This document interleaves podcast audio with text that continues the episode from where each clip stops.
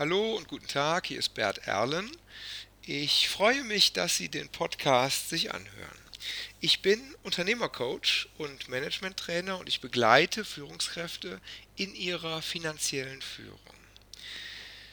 Ich möchte, dass Sie die Betriebswirtschaft verstehen, damit Ihr Verständnis für die unternehmerischen Zusammenhänge und damit Ihre finanzielle Führung besser und sicherer werden. Heute geht es um die Kapitalkosten. Ja, die Kapitalkosten. Beim letzten Mal ging es ja um den ROI und die Kapitalkosten beantworten die Frage, wie viel ROI sein muss. Also wie hoch der ROI sein muss. Ich hatte auch beim letzten Mal die anderen Kennzahlen erwähnt, ROC, ROCE, ROIC, ROA, RONA und so weiter. Da gibt es jede Menge Kennzahlen, die im Grunde alle das gleiche aussagen, nämlich die Frage, wie stark das Unternehmen sein Vermögen vermehrt hat. Und heute soll es um die Frage gehen, wie stark Unternehmen ihr Vermögen vermehren müssen, ja, damit es läuft, damit äh, das Unternehmen weiter existiert. Äh, dass Unternehmen diesen Mehrwert im Vermögen erzielen müssen, ist unstrittig. Ähm, die Frage ist, wie viel. Und das hängt mit den Kapitalgebern zusammen. Und ähm, den Betrag, den die haben wollen, nennt man Kapitalkosten. Stellen Sie sich eine Bilanz vor. Nochmal. Bilanz. Linke Seite, rechte Seite. Links steht das Vermögen. Das ist jetzt mehr geworden. Rechts stehen die Kapitalquellen. Und wir reduzieren das mal auf Eigenkapital und Finanzverbindlichkeiten. Vereinfacht gesagt, äh, verzinsliche Verbindlichkeiten von der Bank. Ähm, da gibt es noch ein paar andere Sachen, die sind wir ja durchgegangen. Da gibt es Rückstellungen, da gibt es sonstige Verbindlichkeiten, Lieferantenverbindlichkeiten beispielsweise, Anzahlung von Kunden. Ähm, die Rückstellungen sind diffizil, was die Kapitalkosten angeht. Ähm, und deshalb möchte ich ja hier nicht drauf eingehen, weil das ein sehr spezielles Thema ist, wie man die Rückstellungen berücksichtigen muss dabei. Die Lieferantenverbindlichkeit und die Anzahlung, das hatte ich letztes, beim letzten Podcast ja bereits erwähnt, die lassen wir weg bei dieser Überlegung. Ähm, das war dieses ROCE-Konzept oder auch dieses RONA-Konzept, ähm, dass eben von dem Gesamtvermögen, wenn die Rendite berechnet wird, die nicht zinstragenden Verbindlichkeiten, also sprich Lieferantenverbindlichkeiten und Anzahlungen, abgezogen werden, weil die keine Renditeerwartung haben. Ähm, und deshalb betrachte ich die jetzt hier auch nicht, muss auch gar nicht. Also wir haben eine Bilanz, links ist das Vermögen, rechts steht Eigenkapital und Finanzverbindlichkeiten. Ähm, jetzt stellen Sie sich weiter vor, dass wir das Vermögen vermehrt haben. Die Vermehrung des Vermögens nennen wir EBIT, Earnings Before Interest and Taxes. Das ist der Hauptfaktor, mit dem wir die Vermögensmehrung messen. Der EBIT fließt ja auch in diese ROI-Kennzahl ein.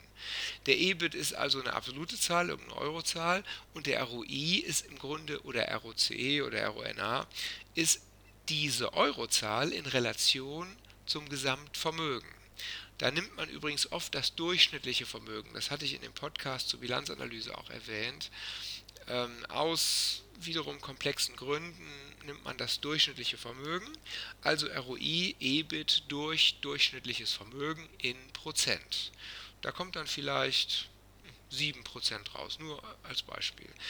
Ähm, damit haben wir durch unsere unternehmerische Tätigkeit das Vermögen um 7% erhöht. Der ROI ist 7%. Und die Frage ist, ob es reicht. Wir sagen mal EBIT 10, ROI 7, einfach nur um zwei Zahlen zu haben, also 10 Euro, 10 Millionen meinetwegen, können Sie sagen, 10 Milliarden, je nach Unternehmensgröße und ROI nur als Beispiel 7%. Links ist das das Ergebnis der Vermögensmehrung. Und jetzt schauen wir nach rechts auf die Bilanzseite und fragen uns, was die da rechts wollen, was die erwarten. Wir nehmen zunächst die Finanzverbindlichkeiten also beispielsweise den Kredit bei der Bank oder natürlich auch Anleihen, äh, die das Unternehmen aufgenommen hat, die sind irgendwie verzinst.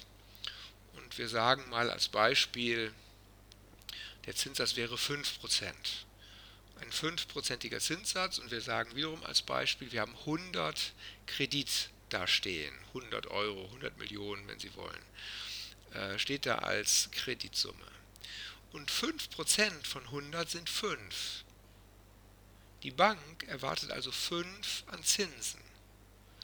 Und die Zinsen werden ja aus dem EBIT finanziert. Ähm, der EBIT ist links die Vermögensmehrung und der ist ja before interest. Warum before interest? Weil die Zinsen werden davon wiederum auch noch abgezogen. Wir hatten gesagt, EBIT 10 minus 5 Zinsen wäre dann eben EBIT minus Zinsen 5. Aber wir lassen zunächst mal EBIT 10 so stehen, weil wir die Zinsen gleich noch addieren mit den Renditeerwartungen der Eigentümern und das vergleichen wir dann. Okay, also die Bank erwartet 5. Wir erwirtschaften 10, die Bank erwartet 5. 5 Prozent sind das in dem Fall. Und der zweite Posten, das ist ja wie gesagt vereinfacht, vereinfacht, darf man nie vergessen, da steckt noch einiges mehr hinter. Es geht mir aber auch nur um den Grundsatz hier, wie die Kapitalkosten grundsätzlich funktionieren. Das wird in der Tiefe ohnehin in Ihrem Controlling ausgerechnet. Da muss man sehr genau in die Bilanz gucken. Das können wir an dieser Stelle gar nicht. Ist auch sehr individuell unterschiedlich je nach Unternehmen. Deshalb neben finanzverbindlich jetzt Verbindlichkeiten jetzt einfach mal nur Eigenkapital. Okay, stellen Sie sich vor, wir haben ein Eigenkapital von 50. Wir hatten eben Kredit 100 plus Eigenkapital 50. Ähm ich merke gerade, das stimmt nicht ganz. Das gibt ja ein Gesamtkapital von 150 und ich hatte gerade erwähnt, der ROI ist 7 und der EBIT ist 10, 7 Prozent und der EBIT ist 10 und EBIT durch Vermögen müsste ja dann 7 ergeben und das kommt nicht ganz hin bei 150. Aber lassen wir mal so stehen. Gerundet kommt es hin. Da kommt 6,7% raus, 10 durch 150. Gerundet 7%, weil, man, weil wir uns die Zahl leichter merken können. Okay, also die Bank will 5, was wollen die Eigentümer? Und das ist eine also nicht, eigentlich nicht schwierige Frage, aber auch wiederum eine komplexe Frage. Apropos Komplexität, natürlich hat das Unternehmen auch nicht nur einen Kredit. Da nimmt man natürlich den Durchschnittszinssatz. Meine 5% wären jetzt eben ein durchschnittlicher Zinssatz, der auf die ganzen Kredite gezahlt werden muss. In der Regel haben Unternehmen ja mehr als einen Kredit. Also auch da komplex, aber beim Eigenkapital auch komplex. Und wir wir schauen mal auf ein börsennotiertes Unternehmen, weil das eigentlich die klarste Funktionalität bietet, ähm, um auf diese Renditeerwartung zu kommen. Äh, die Bank erwartet also einen Prozentsatz von 5%, die Eigentümer erwarten auch einen Prozentsatz. In aller Regel sind zum Beispiel Aktionäre renditeorientiert. Die möchten eine Rendite haben. Die bekommen ja die Rendite über Aktienkurssteigerung und Dividende. An dieser Stelle geht es aber gar nicht darum, wie die die Rendite bekommen. Hier geht es darum, wie viel Rendite die erwarten. Ähm, mehr oder weniger als 5%. Was glauben Sie? Ähm, der Zinssatz für die Bank ist 5%. Aktionäre erwarten die mehr Rendite. Das wäre dann übrigens die Eigenkapitalrendite. Das habe ich auch schon ein paar Mal erwähnt. Die Rendite auf das Eigenkapital, nicht auf das Gesamtkapital, sondern aufs Eigenkapital. Und die Frage ist, welche Rendite die erwarten. Welche Rendite würden Sie erwarten, wenn Sie in Aktien investiert sind? Vielleicht haben Sie Aktien. Vielleicht haben Sie auch Aktienfonds, also sozusagen ein, ein Portfolio aus Aktien, äh, das in einem Fonds zusammengestellt ist. Und wenn wir darüber nachdenken, was wir mit dem Geld verdienen möchten, was wir angelegt haben, denken wir immer über einen Prozentsatz nach, und zwar über einen Prozentsatz pro Jahr. Wie viel wollen Sie mit Ihren Aktien pro Jahr verdienen? 5, 3, 7, 12, 25 Prozent. Da ist alles Mögliche denkbar. Ähm, möglicherweise machen Sie eine Opportunitätsüberlegung auf, so nennt man das. Sie überlegen, was könnte ich denn woanders verdienen mit meinen Aktien, mit meinem Geld. Wenn ich woanders Geld anlegen würde, in anderen Unternehmen zum Beispiel, also nicht ja, bei Daimler oder Tesla oder der Deutschen Bank, sondern vielleicht bei Infineon, der Deutschen Post und der Goldman Sachs oder so, nur so als Beispiel. Was könnte ich denn da verdienen? Oder einen anderen Fonds. dahinter steckt die Frage, was kann man denn überhaupt mit Aktien verdienen? Und darüber gibt es ähm, viele Statistiken.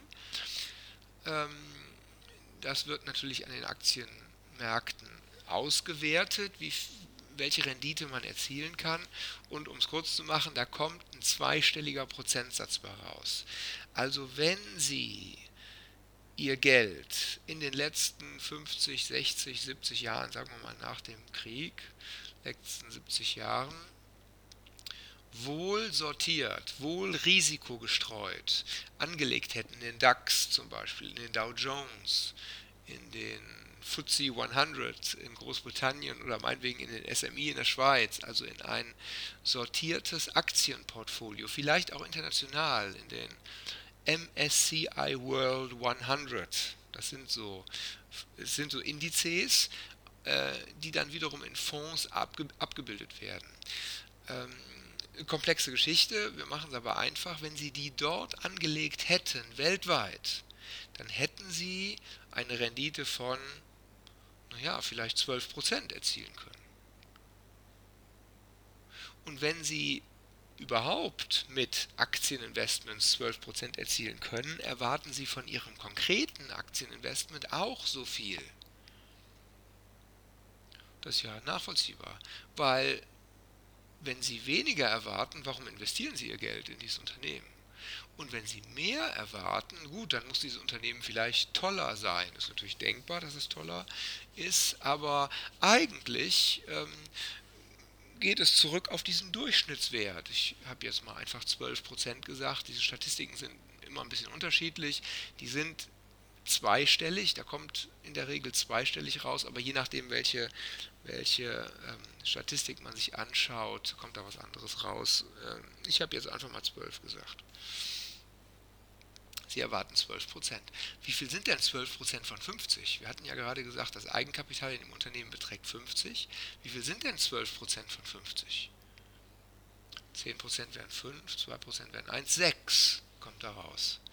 Also 12% von 50 ist 6. Sie erwarten 6 von dem Unternehmen. Und nicht nur Sie, sondern eben alle Aktionäre zusammen diese Unternehmen unterstellen, dass die Renditeerwartungen aller Aktionäre gleich sind. Das ist nicht immer so, aber das ist jetzt mal eine Annahme. Und alle Aktionäre zusammen wollen 6. 6 Milliarden Euro. Falls das Eigenkapital 50 Milliarden wäre, erwarten die Aktionäre 6 Milliarden Euro. Also die wollen gern 6 und die Bank will 5, macht zusammen 11 und diese 11 sind diese Kapitalkosten. Also das ist jetzt die Definition, die Zinserwartung der Bank, die ja äh, in einem Vertrag fixiert ist, das geht auch nicht rauf oder runter, ist einfach so wie es ist, so wie es im Vertrag steht, also die Zinserwartung der Bank plus die Renditeerwartung der Eigentümer, der Aktionäre. Die Renditeerwartung der Aktionäre ist jetzt keine Garantie für die Aktionäre im Gegensatz zu den Zinsen für die Bank. Ähm, aber man kann zum Beispiel argumentieren, dass genau aus dem Grund die Aktionäre ja auch mehr erwarten. Die möchten nämlich ihr Risiko, ihr Risiko ähm, berücksichtigt wissen in ihrer Rendite. Dafür, dass die eine höhere Rendite erwarten, auch erwarten können, gehen die halt ein höheres Risiko ein. Denn wenn es dem Unternehmen schlecht geht, bekommen sie ja zum Beispiel gar nichts oder bekommen weniger möglicherweise. Überhaupt hatte ich gerade schon erwähnt, ob die das wirklich bekommen, spielt an dieser, an dieser Stelle gar keine Rolle, ob die das wirklich als Dividende bekommen oder ob das Geld im Unternehmen bleibt und dann wieder reinvestiert wird, spielt in diesem Moment keine Rolle. Die Aktionäre haben einfach eine Renditeerwartung von 12%, von 6 ganz konkret, 6 und 5 ist 11. Es gibt noch ein paar Aspekte äh, dazu. Ist ja eigentlich ganz einfach. Das ist, und das ist auch ganz einfach. Äh, es ist aber wie alles in der Betriebswirtschaft komplex, weil die Einflussfaktoren groß sind. Denn diese 12% unterscheiden sich je nach Risiko des Unternehmens. Und bei börsennotierten Unternehmen gibt es ein Risikomaß dafür, das ist der sogenannte Beta-Faktor, den können Sie googeln auf Finanzseiten, auf Finanzinformationsseiten. Und der Beta-Faktor ist, äh, spiegelt die Schwankungsbreite der Aktienkurse wider. Wenn also die Aktienkurse stark schwanken, ist der Beta-Faktor höher. Und wenn die Aktienkurse stark schwanken, dann haben die Anleger ein höheres Risikogefühl, also mehr Risiko, höheres Beta. Es gibt auch äh, Unternehmen, also äh, Aktien von Unternehmen, die weniger schwanken als der Durchschnitt, als der DAX zum Beispiel. Das sind zum Beispiel Pharmaunternehmen oder auch ähm, Lebensmittelhersteller wie Nestlé zum Beispiel oder auch unter bestimmten Bedingungen jetzt bei uns in Deutschland nicht, da gab es eine Sondersituation, aber insbesondere äh, ähm, Stromanbieter äh, zum Beispiel oder Wasserversorgungsunternehmen. Äh, diese Unternehmen haben ein relativ konstantes Geschäft, weil krank werden die Leute immer, Stichwort Roche. Oder bei Nestlé Lebensmittel müssen immer gekauft werden, unabhängig von der Konjunktur. Oder Stichwort ähm, Elektrizität, Strom wird immer verbraucht, unabhängig davon, wie die Konjunktur schwankt. Also solche Unternehmen, die eben weniger mit der Konjunktur schwanken, die nicht so konjunktursensibel sind, deren Aktienkurse schwanken auch weniger als der DAX oder Dow Jones oder welchen Vergleichswert äh, man auch immer betrachtet. Ähm, der DAX ist eben auch das Risikomaß für die Aktien und hat definitionsgemäß, oder Dow Jones oder SMI oder solche, hatte definitionsgemäß ein Beta von 1. Und ein Beta von unter 1 wäre sowas wie Nestlé und Roche schwankt weniger, im Beta über 1 schwankt mehr, sowas wie Infineon oder auch Versicherungsgesellschaften schwanken stärker, auch Banken schwanken stärker, weil die einfach konjunkturabhängiger sind. Denken Sie Bauindustrie, Stahlindustrie, solche äh, Unternehmen schwanken stärker, weil die konjunktursensibler sind und deshalb die Profite, insbesondere die Cashflows, nicht so konstant sind, wie beispielsweise bei Roche, Nestlé oder auch einem Energieversorger. Aber das sind grobe Beispiele. Schauen Sie sich gern Beta-Faktoren an. Übrigens, diese Logik heißt Capital Asset Pricing Model, CAPM. Sie können gerne bei, bei, bei Wikipedia nachschauen. Ähm, da ist das erklärt, das CAPM. Und das CAPM funktioniert eigentlich ganz leicht folgendermaßen. Die risikolose Rendite das ist das, was wir für die Bank bezahlen, die Bank bezahlen müssen, also bei uns 5%, plus Risikoaufschlag. Die Aktionäre erwarten also einen Risikoaufschlag. Und der Risikoaufschlag wird multipliziert mit dem Beta-Faktor, also ein Risikoaufschlag aus dem Durchschnitt der Aktien, zum Beispiel der, der, der DAX-Rendite, mal Beta. Wenn wir sagen, die DAX-Rendite wäre, keine Ahnung, auch 5% und Beta ist 1,2, dann sind wir bei 5% äh, mal 1,26, 5 und 6 ist 11. Ach ne, ich hatte ja eben 12. Also ein etwas höheres Beta in unserem Beispiel. Ähm, so errechnet sich das. Schauen Sie mal nach, ist aber nicht ganz so entscheidend, nur dass Sie es mal gehört haben. Ähm, entscheidend ist die Frage, dass es Renditeerwartungen gibt und dass die Renditeerwartungen immer höher sind als die Renditeerwartungen für Bankkredite wegen des Risikos. Falls Sie ein Familienunternehmen betrachten möchten, das nicht an der Börse notiert ist, also jemandem gehört, ähm, einer Familie gehört und eben nicht über die Börse an Aktionäre verkauft wird, das Eigenkapital, dann gibt es natürlich dort auch eine Renditeerwartung und die Renditeerwartung funktioniert im Grunde nach der, nach der gleichen Logik.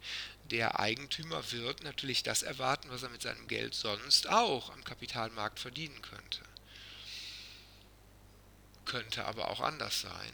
Ähm, möglicherweise sagt der Eigentümer, die Rendite ist mir nicht so wichtig, ich erwarte nicht 12%, sondern 8% reichen mir pro Jahr. Wäre denkbar.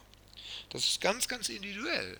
Genauso individuell wie Eigentümer von Unternehmen nun mal sind, ähm, ist das auch äh, bei jedem Unternehmen unterschiedlich. Es könnte natürlich genauso gut sein, dass der Unternehmer mehr erwartet als im Kapitalmarkt. Könnte auch sein. Er könnte natürlich sagen, also dafür, dass ich mir den ganzen Tullis hier antue, als äh, Eigentümer eines Unternehmens, das ist eine aufwendige und stressige Angelegenheit, erwarte ich auch mehr. Vielleicht erwartet er mehr, weil eben auch sein Risikogefühl höher ist. Übrigens bei Start-up-Unternehmen ist die Renditeerwartung immer höher, weil da eben mehr Risiken drin stecken, auch wenn Start-up-Unternehmen nicht an der Börse sind und zum Beispiel von Venture Capital Firmen finanziert sind. Die Venture Capital Firmen haben in der Regel äh, deutlich höhere Renditeerwartungen, weil ja auch das Risiko höher ist, denn wenn das Startup nichts wird, gibt es überhaupt keine Rendite. Da sind wir schnell auch bei 25, vielleicht sogar 30, vielleicht sogar mehr Prozentpunkten, ähm, die das Startup auf die Straße bringen muss. Sozialunternehmen haben das Thema auch. Sozialunternehmen sind gemeinnützig, die dürfen gar keinen Gewinn machen. Und damit ist die Renditeerwartung der Eigentümer null. Aber auch null ist eine Renditeerwartung. Also die Rendite darf auch nicht negativ werden. Der Gewinn oder der EBIT, um es korrekter auszudrücken, darf auch nicht negativ werden. Wenn wir als Beispiel nehmen würden, unser Unternehmen wäre ein Sozialunternehmen, dann hätten wir 5% für die Bank, denn auch Sozialunternehmen haben natürlich Bankkredite. Annahme hier 5% plus 0 für die Eigentümer, weil die dürfen ja keinen Gewinn machen. Übrigens, oft haben Sozialunternehmen doch ein, 2% Ziele für die Eigenkapitalrendite, sozusagen eine schwarze Null.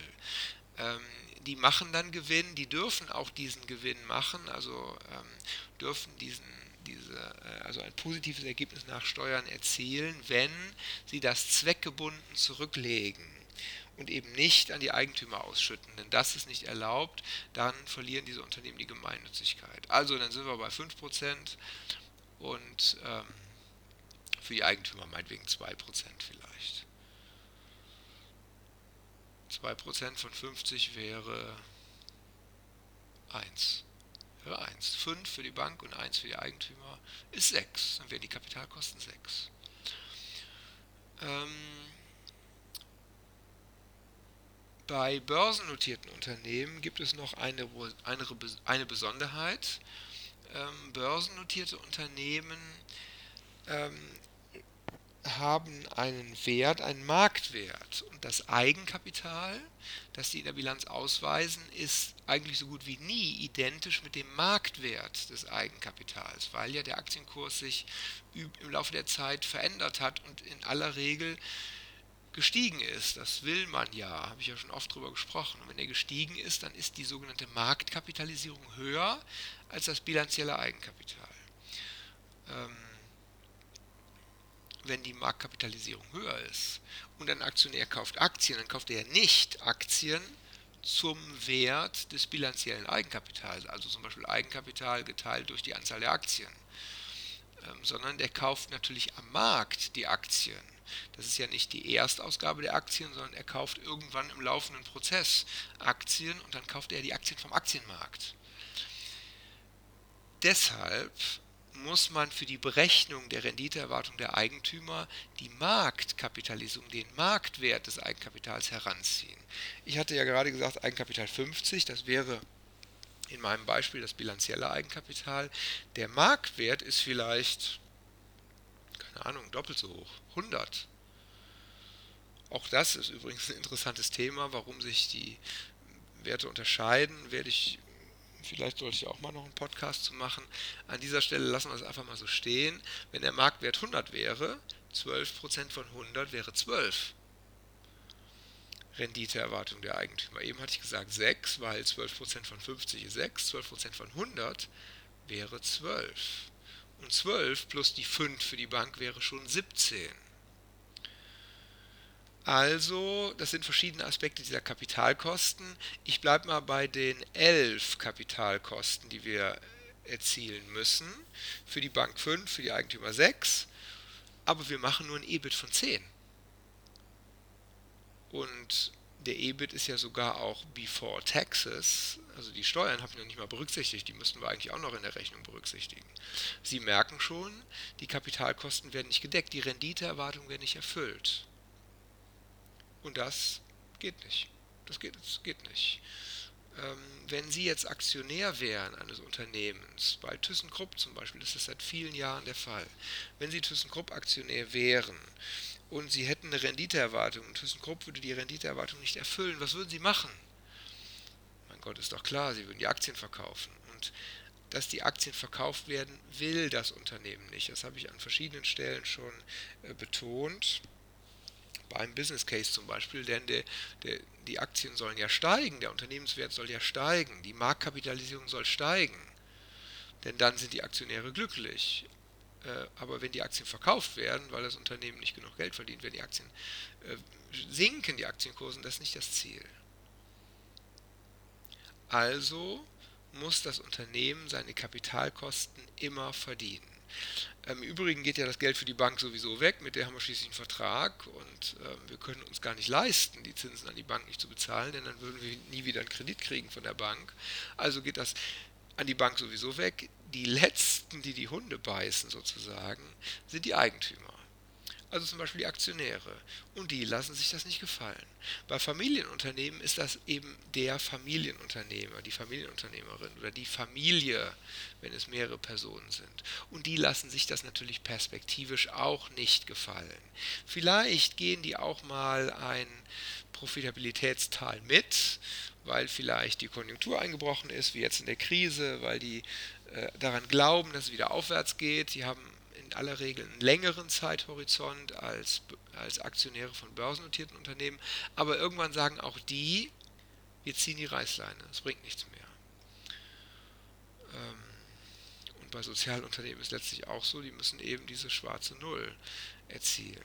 Und damit ist das Konzept der Kapitalkosten ganz universell. Unternehmen müssen ähm, perspektivisch, manchmal kann das auch mal ein paar Jahre nicht sein, je nach Eigentümerstruktur. Wie gesagt, bei ThyssenKrupp ist das schon lange leider so und ThyssenKrupp gibt es auch immer noch, aber naja, die stehen schwer unter Druck von ihren Eigentümern. Ähm, die haben denen jede Menge Business Cases versprochen, aber irgendwie geht das nicht auf. Und deshalb sinkt der Aktienkurs, der ist rapide gesunken. Und das geht nicht auf die Dauer gut. Unternehmen müssen die Kapitalkosten verdienen, um die Kapitalgeber zufriedenzustellen. Äh, sonst ist das Unternehmen nicht existenzfähig. Sonst wird das Unternehmen irgendwann nicht mehr existent sein, wird pleite gehen, wird Insolvenz anmelden, weil die Kapitalgeber nicht mehr bereit sein werden, das Unternehmen zu unterstützen. Okay, EBIT bitte über Kapitalkosten. Äh, dazu gibt es Kennzahlen in vielen Unternehmen, zum Beispiel den ThyssenKrupp Value Added. Äh, oder auch bei Airbus. Ich kenne den Begriff bei Airbus gar nicht, wie diese Kennzahl genau heißt. Es gibt auch beispielsweise den SHOT, Value Added SHOT ist ein, Unternehmen, was zum Beispiel Glas, Industrieglas und sowas herstellt. Es gibt einen Shot Value Added. Die, der Begriff ist immer ganz unterschiedlich, ganz individuell, aber der Vorgang, bei Siemens heißt es Wertbeitrag, EBIT größer Kapitalkosten. Wenn der EBIT unter den Kapitalkosten liegt, so, bei mir, e, so wie bei mir eben 10, ist kleiner als 11, dann ist der, dieser Value Added oder der Wertbeitrag negativ und das geht nicht. Okay, Kapitalkosten. Letzter Aspekt. Und das ist ein wichtiger Aspekt. Ähm, wir hatten ja auf der linken Seite den EBIT und den ROI ausgewiesen als Performance des Vermögens und der ROI in Prozent. Ich habe aber bisher nur in Euro argumentiert. EBIT größer Kapitalkosten in Euro. Ähm, wir können natürlich diese Erwartung in Relation zum gesamten Kapital, so wie links in Relation zum gesamten Vermögen der ROI berechnet wird, können wir rechts auch eine Kennzahl berechnen, also die Kapitalkosten, die Renditeerwartung der Geldgeber, Kapitalgeber, in Relation zum gesamten zur Verfügung gestellten Kapital oder natürlich nicht gesamtes, es wird ja ein bisschen was abgezogen, wie ich im letzten Podcast erwähnt habe, also insbesondere zur, zur Summe aus Eigenkapital und Finanzverbindlichkeiten. Das können wir in Beziehung setzen, da kommt auch eine Prozentzahl raus. Kapitalkosten durch zum Beispiel Capital Employed oder Kapitalkosten durch Net Assets. Und diese Prozentzahl ist ja der Durchschnitt der Renditeerwartungen der Kapitalgeber. Also der Durchschnitt aus 5% und 12% zum Beispiel.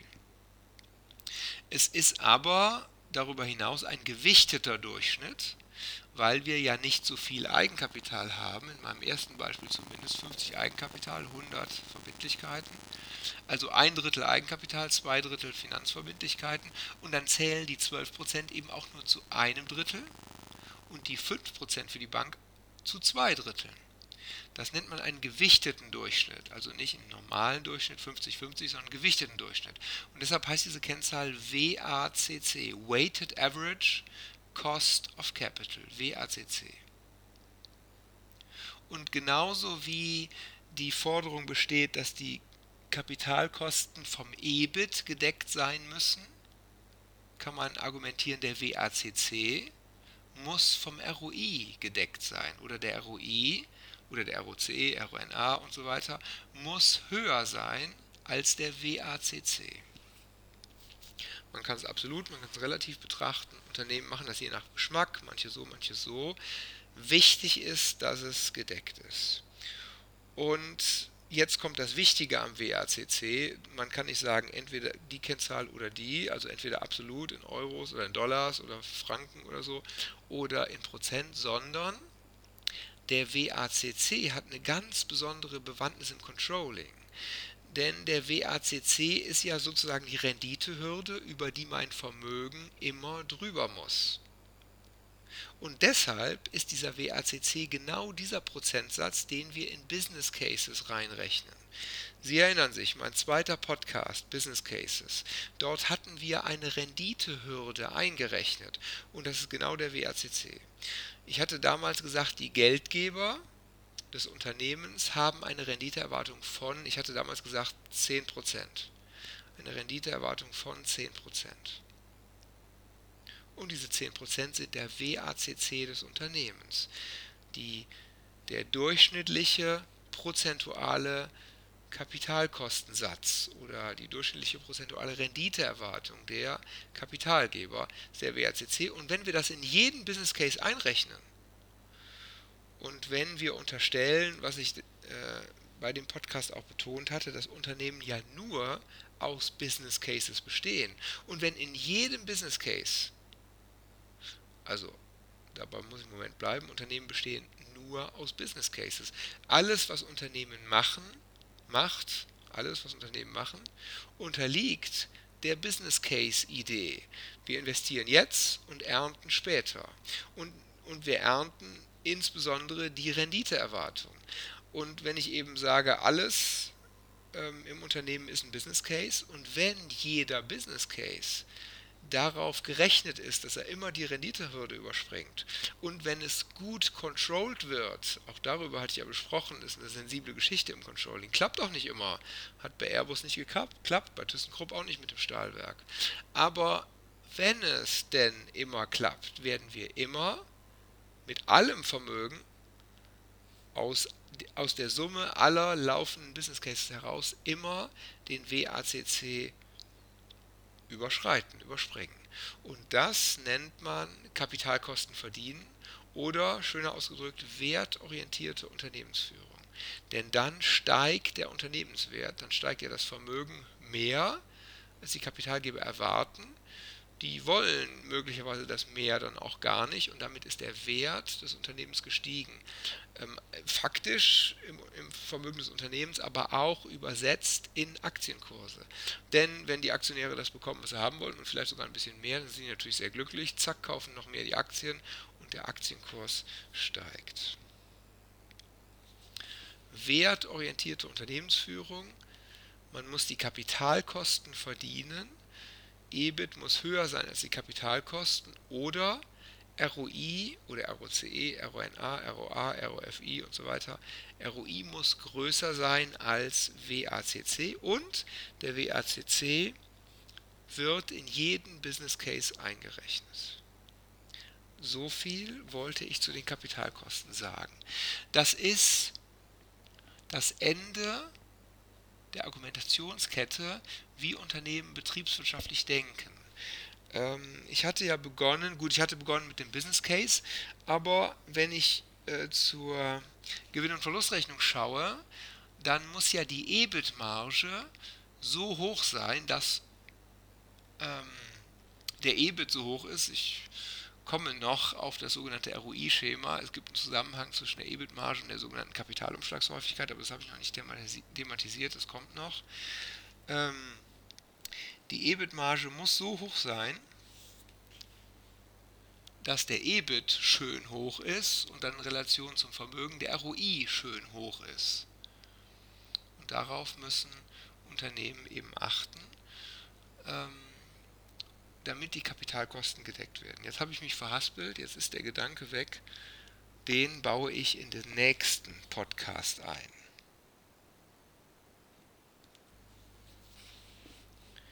Ich danke Ihnen für Ihre Aufmerksamkeit und Sie merken schon, die Betriebswirtschaft ist nicht so kompliziert, wie Sie vielleicht denken. Ich hoffe, ich konnte den Nebel in diesem Sinne etwas lichten. Kontaktieren Sie mich gerne, wenn Sie oder Ihre Mitarbeiter besseres Wissen zur betriebswirtschaftlichen Unternehmensführung brauchen. Sie wissen ja, bert-erlen.de. Sie können mich auch googeln, dann kommen Sie auch auf meine Website. Ich bin bei LinkedIn, ich bin bei Xing, da finden Sie mich. Und ich freue mich, wenn wir in Kontakt kommen können. Das war das zu den Kapitalkosten. Im nächsten Podcast geht es nochmal um diese wertorientierte Unternehmensführung oder genauer gesagt ums wertorientierte Controlling.